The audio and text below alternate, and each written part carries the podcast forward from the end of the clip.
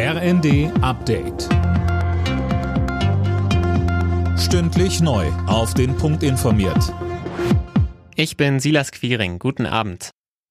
In der Nähe des Berliner Breitscheidplatzes laufen die Ermittlungen weiter auf Hochtouren. Am Vormittag war dort ein 29-Jähriger aus bislang unbekannten Gründen mit einem Kleinwagen in eine Menschenmenge gerast. Darunter war auch eine Schülergruppe aus Hessen. Eine Lehrerin kam ums Leben.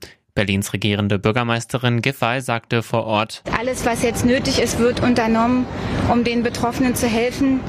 Und wir haben sehr schnell hier reagiert, um auch diese Hilfe zu organisieren. Das passiert jetzt. Und deswegen möchte ich noch einmal meinen Dank an alle Einsatzkräfte aussprechen und bekräftigen. Bund und Länder sollen sich früh und umfassend auf neue Corona-Wellen im Herbst und Winter vorbereiten. Das fordert der Corona-Expertenrat der Bundesregierung. Dazu gehören etwa einheitliche Verhaltensregeln und eine einfach verständliche Aufklärungskampagne.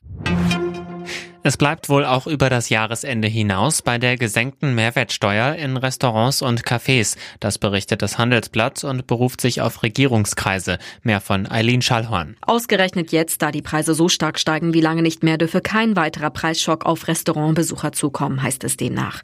Der Mehrwertsteuersatz für die Gastro war ja, mit Ausnahme von Getränken, im Zuge der Pandemie 2020 auf 7 Prozent gesenkt worden und sollte zum Ende dieses Jahres wieder auf 19 Prozent steigen.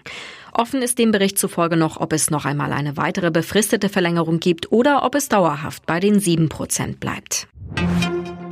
Kohle ist weiterhin der Energieträger Nummer eins, wenn es um die Stromerzeugung in Deutschland geht. Mit 31,5 Prozent hatte Kohle im ersten Quartal den größten Anteil, gefolgt von Windkraft mit gut 30 Prozent. Das teilte das Statistische Bundesamt mit.